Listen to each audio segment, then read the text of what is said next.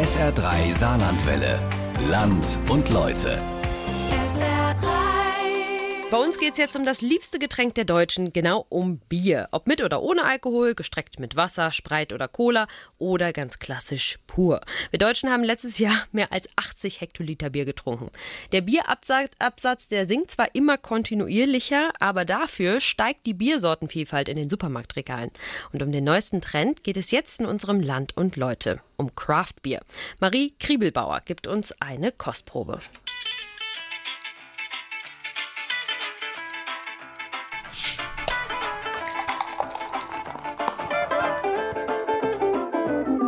Wen es in letzter Zeit beim Einkaufen mal in die Getränkeabteilung des gut sortierten Supermarktes gezogen hat, der ist Ihnen bestimmt auch schon begegnet. Den Craft-Bieren. Kraftbier oder Kraftbieren? Darunter vorstellen kann ich mir jetzt auch nichts. Ne? Also verständlich. Na ja, ein sechser Karton Bier, verschiedene Sorten. Belgisches Bier oder ein bisschen helleres mit Schokoladegeschmack und und und. Handgemachtes Bier, Erzähl du das mal. Was wahrscheinlich, wenn ich mich nicht falsch erinnere, nicht unbedingt viel mit dem deutschen Reinheitsgebot zu tun haben muss. Die Braunglasflaschen sind manchmal kurz, bauchig oder hoch mit Kronkorken oder Schnappverschluss. Verspielte, knallige Etiketten versprühen Retro-Flair. Die schmale Hohe daneben im schlichten braunen Packpapiermantel hingegen erscheint zurückhaltend und elegant. Im Markt bei mir um die Ecke hat man ihnen sogar ein besonders schönes Plätzchen eingerichtet. Zwischen Limo und Sprudelkästen ragt da ein rustikales Holzregal empor, fast zwei Meter hoch. Und das fällt nicht nur zwischen all den bunten Plastikkästen auf, man hat auch das Gefühl, das muss irgendwas Besonderes sein. Ich habe auch schon mal so ein etwas teures getrunken. Das war so eine Art Champagnerflasche gemacht. Das fand ich sogar auch ganz lecker. Mich hat das Holzregal vor ein paar Jahren neugierig gemacht, obwohl oder vielleicht gerade weil ich nie Biertrinkerin war. Früher habe ich höchstens mal eine Flasche Radler getrunken, alles andere war mir zu bitter. Und mit den Craft-Bieren war das ein bisschen Trial and Error. Manchmal weiß man nämlich nicht richtig, wie es am Ende schmeckt. Und viele haben meinen Kühlschrank nur einmal von innen gesehen. Eine Handvoll Sorten habe ich aber für mich entdeckt. Ob es heute eine mehr wird? Ich vom Regal greife eine Flasche mit Papiermantel heraus. Auf dem Etikett steht Meerjungfrau. Klingt jetzt nicht so nach Bier, mehr nach einem tropischen Cocktail oder dem Fischgericht auf der Kinderspeisekarte. Wie soll denn bitte so ein Meerjungfrauenbier schmecken? Vielleicht frisch wie eine Meeresbrise und auch ein bisschen süß, mit viel Schaum, aber hoffentlich nicht salzig. Und was steckt hinter dem klangvollen Namen Noctus 100? Dunkel und schwer, wie die Nacht, klingt irgendwie mystisch. Ich liege offenbar gar nicht so falsch. Schwarzes Geheimnis steht unter dem Namen. Der Blick auf das Preisschild reißt da manche aus ihren Gedanken. Zwei Euro aufwärts muss man für eine 0,33 Liter Flasche hinlegen. Und bei meinen Recherchen im Internet finde ich auch Dreiviertel Liter Flaschen für knapp 50 Euro. Oh la la, also nichts für mich. da kann es mir schon nicht mehr schmecken. Aber was macht dieses Bier so teuer? Und warum sind einige bereit, so viel Geld für eine Flasche zu zahlen, wo doch der 24er Kasten Pilz im Angebot knapp 10 Euro kostet? Die teuren Biere aus dem Regal mit den teils verspielten Namen werden als Craft-Biere bezeichnet. Der Begriff bedeutet so viel wie Kunst- oder Handwerksbier. Er stammt aus den Vereinigten Staaten, wo auch die sogenannte Craft-Bier-Bewegung ihren Ursprung hat. Dort darf sich alles Craft-Bier nennen, was in einer kleinen, unabhängigen und traditionellen Brauerei hergestellt und abgefüllt wurde. Zu uns nach Deutschland ist der Trend im Jahr 2017 geschwappt. Hierzulande spricht man von Kreativbieren und Kreativbrauern, die innerhalb oder außerhalb des Reinheitsgebotes alte oder ausländische Bierstile aufgreifen und neu interpretieren. Das ist aber nicht alles. Dort, wo man noch händisch dazwischen ist, egal ob das jetzt 100.000 oder 3 Millionen Hektoliter sind, ist es immer noch handkräftet. Das ist Ralf Walter, gelernter Schlosser. Heute ist er Gastronom und Craftbierbraumeister. Seit acht Jahren braut er in Handarbeit und bringt es mittlerweile auf ganze 22 verschiedene Sorten. Und so viel schon mal vorweg, Pilz ist da nicht dabei. Seine ungewöhnlichen Kreationen entstehen im Brauhof Saar im Saarbrücker Stadtteil Mahlstadt. Dort veranstaltet Walter auch Braukurse und Bierverkostungen, sogenannte Tastings. Klingt vornehm, könnte aber auch eine geschönte Beschreibung einer Kneipenzecherei sein. Wem ich da wohl so begegne? Ich melde mich bei einem Braukurs an. Er findet sonntags statt und dauert ganze sieben Stunden. Am Telefon weiht Walter mich ein. Diesmal soll ein ganz neues Craftbier gebraut werden. Es trägt den klangvollen Namen Mango Number 5. Ein gute Laune-Bier soll es werden, passend zum Hit von Lou Bega. Die Zutaten sind auf jeden Fall schon mal sehr sommerlich. Hauptrolle spielt neben besonders fruchtigen Hopfensorten vor allem die Mango. Insgesamt 30 frische, geschälte Früchte reifen am Ende des Brauprozesses in den Tanks und geben ihren fruchtig süßen Geschmack an das Bier weiter. Mit Reinheitsgebot hat das aber nichts mehr zu tun. Das Thema Reinheitsgebot ist schön und gut, das gehört auch mit dazu. Äh, aber es muss auch ein paar Sachen gehen, so nach dem belgischen Vorbild, die anders da sind. Das ist nicht echt äh, Reinheitsgebot, sondern Einheitsgebot. Und da haben wir uns halt ein paar Sachen in Falle lassen, schon recht früh, was wir heute auch noch drin haben, wie unser Raspberry Indian Pale mit Himbeere, dass man andere Geschmäcker ins Bier rin bringt. Sagt Walter. Neben Wasser, Malz, Hopfen und Hefe verwendet er also auch andere Zutaten wie frische Kräuter, Früchte, Nüsse oder Gewürze wie etwa Pfeffer und Ingwer. Die Reaktionen vor acht Jahren Stirnrunzeln und skeptische Blicke. Und heute? Für mich ein bisschen merkwürdig erstmal, äh, ungewöhnlich. Probieren würde ich es schon, ja. Aber jetzt, dass ich mir das bestellen würde auf Anhieb, denke ich eher nicht. Viele sind immer noch skeptisch. Verständlich. Man muss als Bierliebhaber auch erstmal verkraften, dass jemand Obst und Gemüse in den Sud wirft. Nach der Skepsis kommt bei vielen aber auch die Neugier. Und beim Probieren stellt der ein oder andere fest. Interessant. Ich denke, der Geschmack kann ja entsprechend ansprechend sein. Walters Craft Beer hat aber mittlerweile schon einige Anhänger. Um denen Abwechslung zu bieten, variieren die Sorten immer wieder, je nachdem, welche Früchte Saison haben oder was den Leuten gerade schmeckt. Heute ist es so, dass man zwischen sechs und acht Biere im Jahr neu mache und aber auch wieder fünf bis sechs Biere vom Markt runterhole, wenn man dann sagt, okay, ähm, wir haben es jetzt eine Zeit lang gemacht, ist jetzt gut, jetzt brauchen wir was anderes. Äh, ob das jetzt andere Früchte sind, wie jetzt gerade aktuell unser Mango Number 5, wo wir vorher Elder Ale gehabt haben mit äh, Holunder, haben wir gesagt, jetzt brauchen wir mal was anderes und jetzt schaffen wir mal mit Mangos und schauen wir mal, was dabei rauskommt. Die Kreationen, die nicht nach deutschem Reinheitsgebot gebraut sind, schenkt er im Saarbrücker Flammkuchenhaus aus. Im Handel dürfte er sie nämlich nicht als Biere bezeichnen.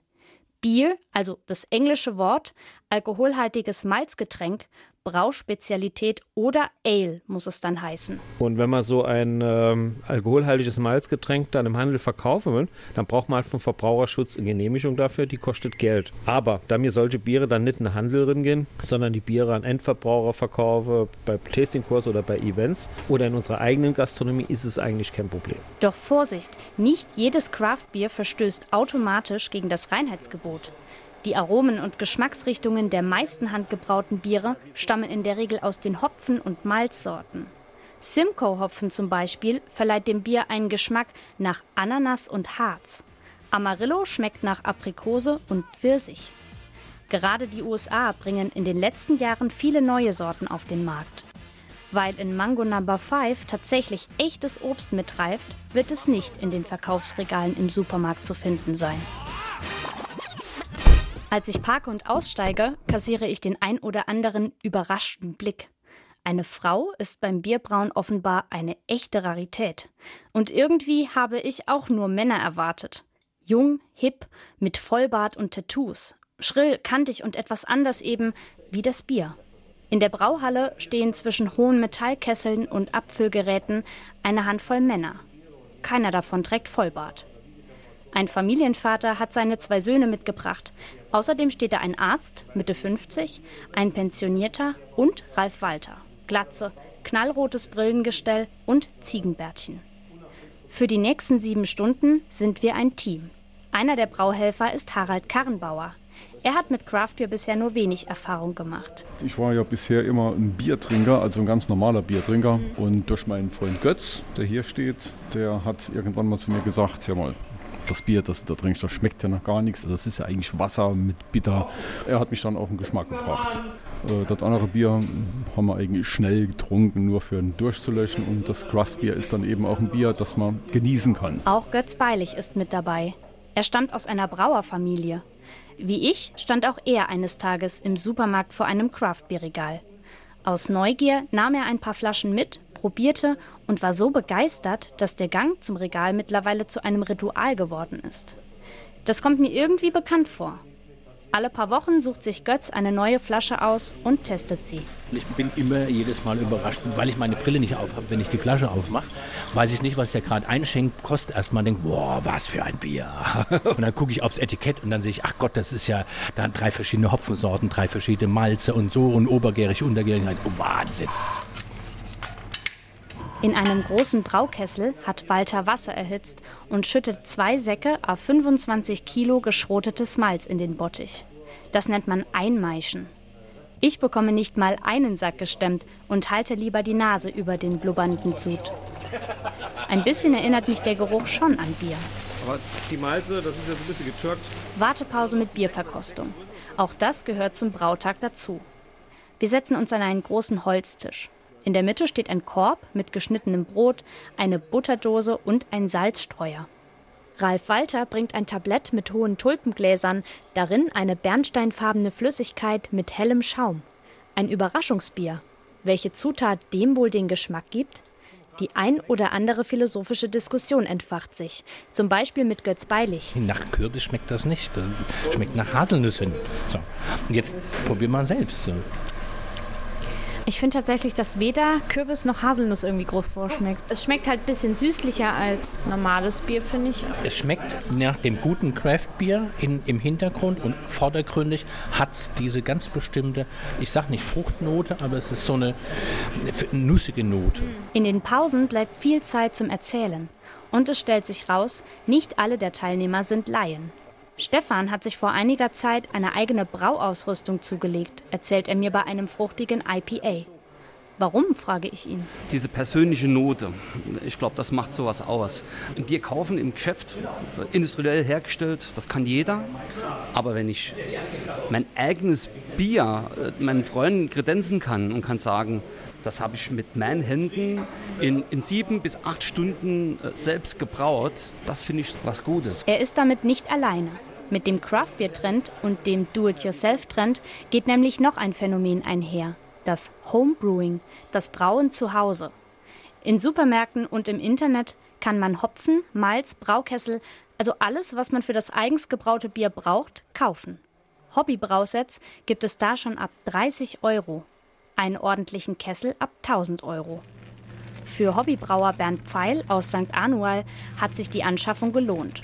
Er bereitet seine Biere nicht nur in Handarbeit in den eigenen vier Wänden zu, sondern hat sogar einen großen Anhänger zu einer mobilen Braustation umgebaut. Damit fährt er auf Messen, verkauft auf Marktplätzen seine Biere oder braut auf Geburtstagen oder Junggesellenabschieden gemeinsam mit den Gästen. Auslöser für seinen Enthusiasmus war? Ein äh, zufälliges Gespräch am Fußballplatz, wo wir Eltern da nebeneinander gestanden haben und sich herausstellte, dass der Andrew, der aus Schottland ist, Privatbier braut. Und der Massimo aus Italien sagte dann, oh, ganz kompatible Hobbys, ich trinke Bier, du brauchst Bier, da müssen wir was draus machen. Und dann haben wir ganz viele Samstage, alle vier Wochen, beim Andrew im Keller beim Bierbrauen verbracht. Viel über Bier geredet, viel dumm geschwätzt, ein bisschen Bier getrunken und es waren ganz fantastische Samstage. Die kleine Kellerbrauerei ist mittlerweile Vergangenheit. Heute hat Bernd Pfeil einen eigenen Braukessel, der ihm die genaue Temperatur auf einer kleinen digitalen Anzeige mitteilt. Ich besuche ihn in seinem Brauwagen. An der Decke ist eine Seilwinde montiert, mit der er schwere Behälter heben kann.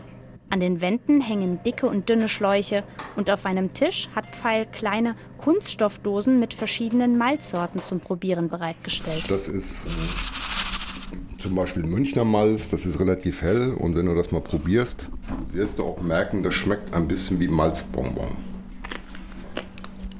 Mhm. Aber gar nicht süß. Oder doch mit der Zeit. Oh ja, gegen Ende. Ja, ja. Mhm. Hat einen süßen Nachgeschmack. Das ist immer, immer schon ein bisschen Experiment, weil du bist ja auch nie zufrieden. Also es gibt natürlich Biere, da sagst du, okay, das kann so bleiben. Aber dann gibt es natürlich Dinge, wo du sagst, ah, da kannst du da noch ein bisschen was dran drehen und da noch ein bisschen was dran drehen oder dann brauchst du mal ein ganz neues Bier. Und da musst du schon ein bisschen wissen, wie dieses Malz schmeckt. Das ist wie wie beim Kochen. Da musst du dir schon vorstellen können, wenn du das reintust, wird das und das dabei rauskommen. Für Pfeil ist Bierbrauen vor allem Ausprobieren und Spaß. Wir verquatschen uns bei einem Champagnerbier und vergessen dabei, das dunkle Röstmalz in den Sud zu geben. Die ganzen 50 Liter für die Katz? Nein. Bernd Pfeil öffnet seine Brau-App. Ein paar Klicks und das dunkle Malz ist aus dem Rezept gelöscht und aus dem Altbier macht die App prompt ein helles British Strong Ale. Beim Brauen gehört also auch Flexibilität dazu.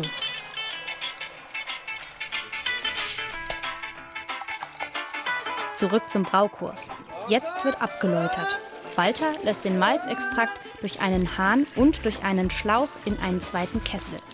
Die Helfer gießen von oben mit Wasser nach und rühren mit einem anderthalb Meter langen Kochlöffel mit einigen kräftigen Stößen durch die Treber, also die braune Malzpampe, die im Kessel zurückbleibt. Ein Knochenjob. Ich kann den Kochlöffel kaum durch die zähe Masse ziehen. Um Braumeisterin zu werden, muss ich offenbar noch etwas trainieren. Jetzt kommt der gepresste Hopfen zum Malzwassergemisch dazu. Walter hat drei Sorten ausgesucht, die dem Bier seinen Geschmack geben sollen. Götz rührt den Sud mit einem überdimensionalen Schneebesen um. In der Brauhalle wird es langsam schwül und der typische Biergeruch breitet sich aus. Malzig süß und irgendwie grasig. Und wieder heißt es warten und probieren. Als nächstes gibt's ein tiefschwarzes, süßes Bier. Stefan Müller schmeckt's. Malziger Geschmack, der sehr lange und sehr gut im Mund bleibt. Der ist voluminös, ist für einen alten Pilztrinker schon etwas in die süße Richtung, aber trotzdem sehr lecker. Stefans Beschreibung erinnert mich an die Weinsprache eines Sommeliers. Fast schon in literarisch anmutendem Ton ist die Rede vom tiefen, herben und ein wenig tabakartigen Duft nach Pfirsich und angetrockneten Zitrusfrüchten oder vom herrlich saftigen, beschwingt mineralischen Abgang. Ist das nicht ein bisschen zu abgehoben für Bier? Der Sommelier ist der speziell ausgebildete Getränkekellner im vornehmen Restaurant. Wer glaubt, man begegne ihm nur im Zusammenhang mit Wein, der hat wohl noch keinen Wassersommelier, Brotsommelier oder Biersommelier getroffen. Martin Rolzhausen von der Saarbrücker Bier Society ist Diplom-Biersommelier. Craftbier und Genuss sind für ihn untrennbar miteinander verbandelt. Und zwar vor allem in Kombination mit Speisen. Das verraten oft schon die Flaschenetiketten, auf denen viel ausführlichere Infos abgedruckt sind als bei herkömmlichen Bieren. Brauereien geben etwa die ideale Trinktemperatur, die Bittereinheiten, den Alkoholgehalt, eine kurze Geschmacksbeschreibung und oft auch eine passende Essensempfehlung an. Bei der Ausbildung zum Biersommelier spielt Food Pairing eine wichtige Rolle. Bei dieser Methode wird untersucht, welche Biere zu welchem Essen passen. Auf der Karte stehen aber nicht nur Klischee-Biergerichte wie Schweinshaxe oder Kotelett mit dunkler Soße, sondern auch Speisen, zu denen ich alles andere trinken würde, nur kein Bier. Wir testen Bier und Schokolade, wir machen Bier und Sushi, Bier und Burger ist der Klassiker. Wir machen Bier und Kuchen, funktioniert auch super. Und das ist dann auch das Schöne an dem Beruf, diese ganzen Selbstversuche. Also zu gucken, was für ein Bier passt denn zu welchem Kuchen. Food Pairing ist eine Wissenschaft für sich. Damit es nicht zur Geschmackskatastrophe kommt, braucht es schon einen feinen Gaumen und ein klares Ziel.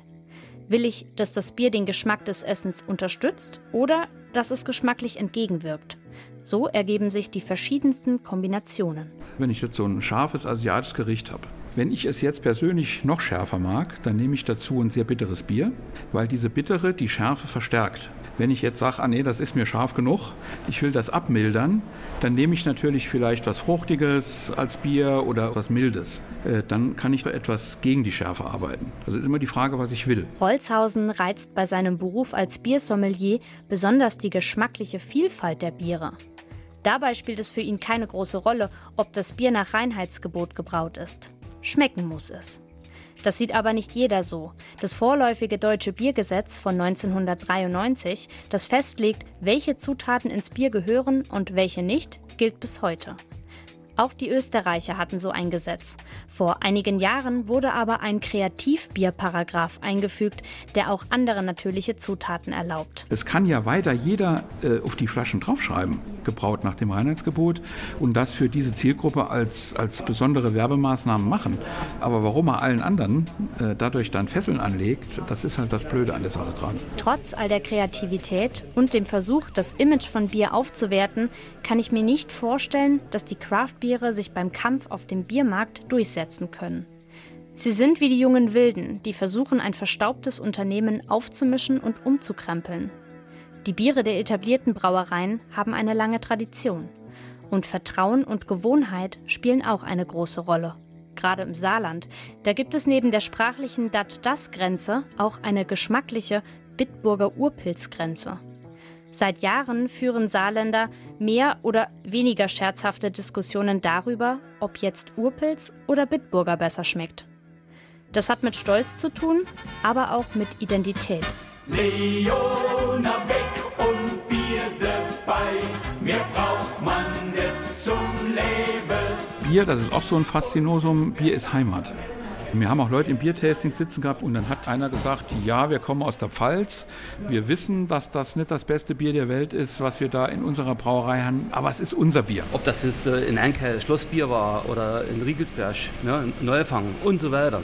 Da haben wir uns geschüttelt als Dingmacher. Wir haben nur das Bäckerbier an sich als Favorite gehabt. Und da jemand kommt, der äh, EPA, der hat gesagt, sag mal, hast du nicht alle? Ich trinke da mein Heimatbier. Auf dem saarländischen Biermarkt dominieren vor allem zwei große Brauereien.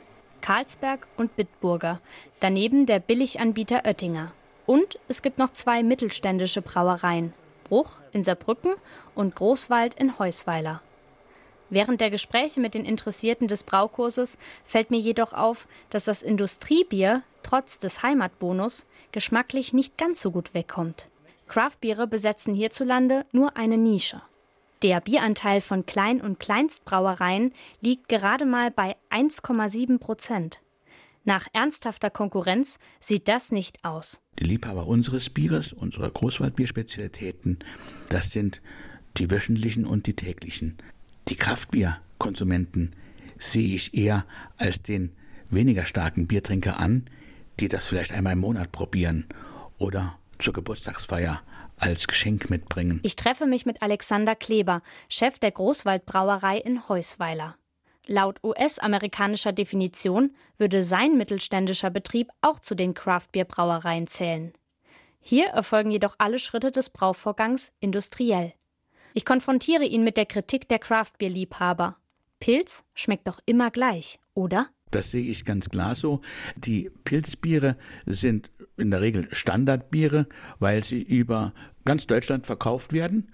Die müssen den Bayern so schmecken wie dem Hamburger. Aber Pilz ist nicht gleich Pilz. Um dem Vorurteil der Einheitsbiere entgegenzuwirken, hat er gleich zwei Pilzbiere im Sortiment. Einmal unser Großwald Pilsner als Standardbier. Das hat so viel Liebhaber, dass ich es eigentlich nicht wegbekomme. Und unser Hofgutpilz als Spezialität mit etwas höherem Stammwürzegehalt und auch ganz anderen Hopfenzutaten. Die Saarländer hängen also an ihrem Heimatpilz. Der Aufschrei wäre groß, würde Alexander Kleber das einfach ersetzen. Er ist Unternehmer in der sechsten Generation. Den Craftbeer-Markt beobachtet er schon seit den Anfängen. Auch wenn er für seine Brauerei entschieden hat, keine Craftbeer-Sparte einzurichten, sieht er die Entwicklung durchaus positiv. Ich begrüße das, dass Bier im Grunde genommen, was ja über ein etwas verstaubtes Image verfügt hat, durch diese neue Generation an Bierbrauer das Bier einfach nochmal in der Gunst des Verbrauchers nochmal in eine Position gerückt haben, die sehr positiv ist. Und so einen kleinen Pusher kann die Bierbranche in Deutschland gerade gut vertragen. Die hat in der Vergangenheit mit einem stetigen Rückgang zu kämpfen. Lag der Ausstoß vor 25 Jahren noch bei 116 Millionen Hektolitern, lag er im letzten Jahr nur noch knapp bei 92 Millionen. Tendenz fallend. Dass der Craftbeer-Trend in Zukunft diese Entwicklung maßgeblich beeinflusst und den Bierkonsum wieder steigert, ist zwar unwahrscheinlich, so Kleber, aber das neu geweckte Interesse an Bier, vor allem als hochwertiges, handgemachtes Genussmittel, sei das große Verdienst der Craftbeer-Bewegung. Wertschätzung also statt Konkurrenzdenken. Der Braukurs neigt sich mittlerweile seinem Ende zu. Wir sind fix und alle. Nicht nur, weil Bierbrauen von Hand ganz schön anstrengend ist, sondern auch, weil sich der Alkohol langsam bemerkbar macht. Wie eine Kneipenzecherei hat es sich aber nicht angefühlt. Es war tiefgründiger, emotionaler. Für sieben Stunden hat uns das Interesse am Brauen und am Probieren zusammengeschweißt. Trotz all der Begeisterung für Craftbiere ist es auf dem Markt etwas ruhiger geworden. Die Kreativbrauer sind jedoch zuversichtlich, dass sich die Craftbiere auch in Zukunft den ein oder anderen Platz in saarländischen Kühlschränken sichern. Viele sagen ja, der Kraftbiermarkt ist eigentlich schon durch. Und da sage ich zu meinen Händler immer, der Kraftbiermarkt kann nicht durch sein. Und zwar so lange nicht, wie weder der Verbraucher noch der Händler, der es verkauft, überhaupt weiß, was Kraftbier ist. Ich meine, das wird nicht die große Menge der Saarländerinnen und Saarländer sein, die dann die Kraftbiere trinken, weil es ist ja allein schon Preisunterschied. Und dann wird es aber immer Menschen geben, die neugierig sind und das mal probieren wollen. Und es wird auch mal Menschen geben, die dann auf einmal sagen, ups, das schmeckt mir doch tatsächlich ganz gut. Alte Gewohnheiten aufbrechen und mal was Neues wagen, das fällt vielen nicht leicht. Der Mensch ist eben ein Gewohnheitstier. Ich trinke lieber Urpilz. Bei einem Getränk mit tausenden Jahren Tradition ist das aber nicht überraschend. Bier ist eben Identität und Heimat. Die bunten Retro-Etiketten der Craft-Biere, das Food Pairing bei der Biersommelier-Ausbildung und mitvergorenes Obst und Gemüse können zugegeben erstmal abschreckend wirken. Aber Craft-Biere gestalten diese Heimat mit, machen sie bunt und verleihen dem Getränk mit dem verstaubten Image einen neuen Geschmack. Oder eher viele. Und sie sorgen dafür, dass Bier generell wieder mehr wertgeschätzt wird. Ob als Durstlöscher nach einem harten Tag oder als edler Tropfen zum Gängemenü. Ein Feature von Marie Kriebelbauer zum Thema Craft Beer Mango Number 5 heißt es. SR3 Saarlandwelle. Land und Leute. Regionale Features auf SR3. Immer sonntags um 12.30 Uhr und als Podcast auf sr3.de.